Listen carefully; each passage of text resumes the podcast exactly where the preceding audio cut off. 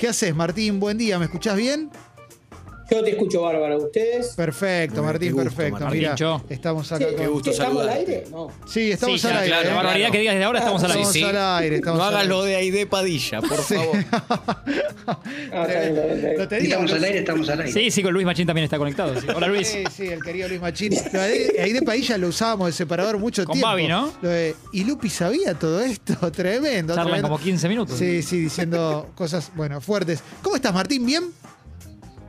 Bien, bien, muy bien. Suerte, tranquilo en la lucha. Bueno, Eh, preocupado, ¿no? Como todos. Vos- Todos los hombres de bien, sí. preocupados por lo que está pasando. Vos estás tranquilo. Mira, me voy a sacar el, el- Sí. el barbijo para que me veas la- los gestos. Pero tengo la sensación de que es un mal momento para tener que tomar decisiones, ¿verdad? A nivel político. Sí. Eh, es un momento. Nadie quisiera estar en los zapatos. Viste que todos quieren ser presidente, pero nadie quisiera hoy estar en los zapatos de, de Alberto Fernández porque es muy, muy complicado, muy, muy, muy delicado. Sí, y adem- bueno. además, más allá de, de- de lo delicado que es, el, Sí.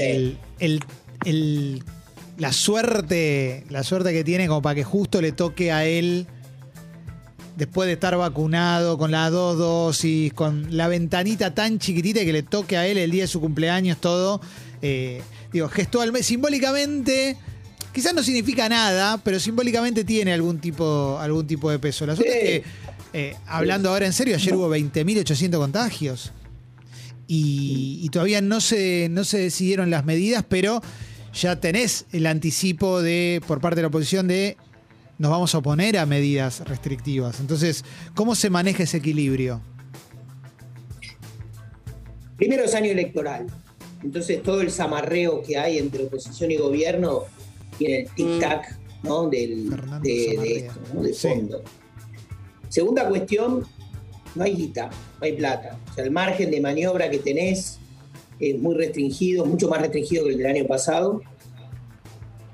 El deterioro de la economía es más profundo, más caló muy hondo. Si el año pasado vos tenías que hacerte cargo de una economía golpeada por, por- por la crisis de muchos años, por bueno, lo- que había dejado el gobierno de Mauricio Macri, pero bueno, margen de maniobra y un mundo que, que- que, ¿no? que Sí. las propuestas serán, bueno, emitan todo lo que haga falta, cobren impuestos, vos veías lo, en fin, era otro, Sí. otro escenario.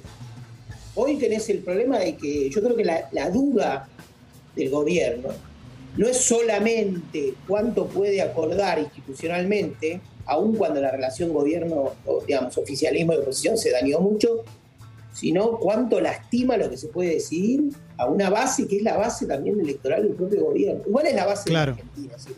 ¿no? Es decir, es como terminar de darle un tiro de gracia a una economía que venía lentamente recuperándose. Es una situación, es una tormenta perfecta. La verdad que es algo eh, que no se le desea a nadie, ¿no? Eh, es muy difícil la Sí. situación. Martín, si pensáramos una pandemia Sí. eh, con muertos y todo, pero desde la eh, para utilización política, desde cierta miserabilidad política, juguemos un poco a ser parte como de un porcentaje importante de la clase política. Digo, ¿esto Sí. beneficia en cuanto al, al proselitismo, digamos? Beneficia, entre comillas, a la oposición, ¿no? La oposición está como en un lugar más cómodo, puede, porque no está gobernando y porque puede hablar de libertades y porque puede hablar de, de- Es como que se pone en el lugar de la defensa de y a su vez no está gobernando. Eso es cierto, digamos. Yo creo que en, en algún sentido eh, tenés siempre, viste, siempre que sos oposición, sos más republicano, Claro. corres por izquierda, corres por derecha, sos punitivista, pero pones el perito en el cielo con la represión policial en Formosa. O sea, tenés todas. ¿no? Si sos un atrapa todo. El teorema de Baglini, ¿no? Se lo, se lo conoce como el teorema de Baglini. Sí, sí. exacto, pero también, digamos, pero, pero en este río revuelto, vos podés ser, podés ser a la mañana de izquierda, al mediodía de derecha, y a la, y a- y a la noche de cara pintada, y a, y a las 12 de la noche de Plaza de Mayo. O sea, podés- realmente Sí. tenés un 360 de posibilidades para moverte. Y, pero esa, esa oposición también tiene, eh, no es nueva, no es una oposición surgida contra el gobierno de Alberto Fernández, sino que también tiene un arrastre. Entonces, también está atada a, una, a su propia base, también está atada a, a- al castigo electoral que sufrió hace dos años, que parece, parece un abismo, no Sí. parece, parece demasiado tiempo. Obviamente que la, la apuesta es que toda esta crisis fenomenal del COVID ahogue la memoria de lo que fue y, de- y del castigo electoral que tuvo con con el macrismo. Eso juega, juega, es decir, les juega el COVID, es, es como que les dio, les reseteó el, el coso y dijo, listo, ustedes son la oposición. Están aceitados, están aceitados. Eh, tienen, tienen bu- buenos reflejos, bueno, más o menos tienen reflejos. Es una oposición que organizó un discurso de defensa Sí. contra el ataque a las libertades, contra el- en defensa del sector privado, etcétera, etcétera. ¿Tendrá suerte electoral? Yo veo, veo, veo digamos que no, todavía no tiene, eh, es muy prematuro para leer, probablemente y conservadora, así en un sentido, si me decís a mí un pálpito, mi pálpito electoral es más bien conservador, es decir, que nadie va, es decir, puede ganar el gobierno las elecciones con resultados más ajustados y nadie despierta una esperanza en la Argentina, ¿no? Decir, la Argentina es un país deprimido. Martín, eh, durante el último tiempo el gobierno tuvo como bandera reforma judicial, la palabra lofer en todos lados, etcétera, etcétera. ¿A qué lugar va a pasar, va a parar todo esto cuando la coyuntura hoy te lleva a, bueno, ¿qué hacemos con la pandemia? Porque volvió con toda. Porque si me seguís hablando de, de, de lawfare y de reforma judicial y de quién fue a visitar a Macri, qué juez y qué sé yo, me da la. Digo, corres el riesgo de que un montón de gente diga, ah, no te está importando lo que está pasando. De, de los contagios, la economía, etcétera, etcétera. Entonces, o por lo menos que alguien te lo Sí. capitalice de esa manera. Entonces, ¿a dónde va eso? ¿Se puede seguir sosteniendo ese discurso como el principal cuando hay una coyuntura que te lleva para otro lugar? Primero creo que el gobierno tiene un quilombo que está como, no está del todo cocido. ¿no? Cuando vos veías el formato de Cristina, 2011-2015, con el último gobierno, era cristinocéntrico, Cristina gobernaba, Cristina dominaba, Cristina planteaba su- los temas de su gobierno, que eran, eh, viste, Sí. Irán, reforma judicial, ya estaba presente Sí. el tema, eh, ¿verdad? qué sé yo, le le se, le, se le inundaba la cocina con temas sociales y Sí. económicos ya en ese momento, en 2014 hubo que devaluar, qué sé yo, pero había una, o sea, el, el formato del gobierno era clarísimo. Sí. Hoy el formato es raro, porque tenés el sector kirchnerista que tiene su agenda y Alberto que surfea una ambigüedad entre surfear esa, o sea, correr esa ola propia del, del kirchnerismo, la agenda judicial, como decís, institucional, bla, bla, y por otro lado, seguir el tema económico y socioeconómico que le importa a la gente.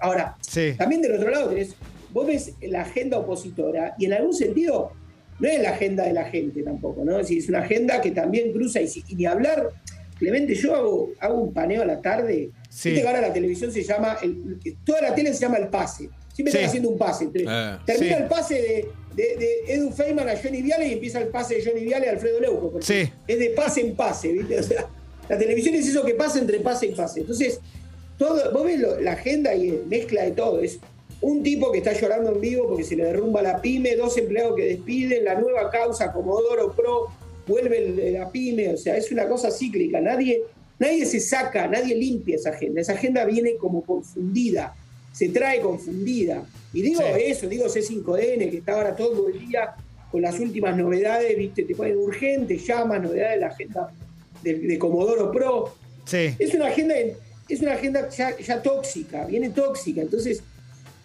uno, uno aspira a que existe un ciudadano que está limpio ¿no? de- de- del smog Sí. y que dice "Mi- mis temas genuinos. Yo qué sé, obvio que existe ese ciudadano, porque obvio que existen esos temas, porque, porque es el fondo de olla de todo este quilombo, que es la economía real, lo que está pasando en la gente, lo que está pasando. Ahora, suponer que un gobierno va a limpiar todo lo otro y tener su propia agenda propositiva o su agenda de reconstrucción sin lo otro es muy iluso, ya está todo contaminado. Es como lo del blindaje mediático. Para mí hay, hay como. No existe el blindaje mediático Sí. del siglo XXI, ¿no? Es decir, todo es con ruido ambiente. Aunque haya, obviamente, este, esfuerzos por contener ¿no? voces o por tener mayores coberturas. Martín, como siempre, es un placer escucharte y charlar con vos un ratito. ¿eh? Así que, mira, te voy a sonreír, me voy a sacar el barbijo, mira, te sonrío. ¿Eh? Ah, más Estoy gardeliano. no se Gracias, consigue. chico. Impresionante. Más gardeliano no se consigue. Ah, mirá, la pa- te muestro Lo la bueno parte del más simétrica del cuerpo. te permite no, te permite no caretear, ¿no? Porque te pones el barbijo y estás Claro. serio. Exactamente, no, no, pero la verdad que disfruto mucho tu columna, la vamos a subir a, a Congo Podcast. Eh, te mando un abrazo grande, Martín, gracias, como Abrazo, siempre. cuídense muchachos. Abrazo. Nos vemos. Ahí Abrazo, pasó Martín. el Abrazo, querido muchachos. Martín Rodríguez, como siempre, por Expreso Doble.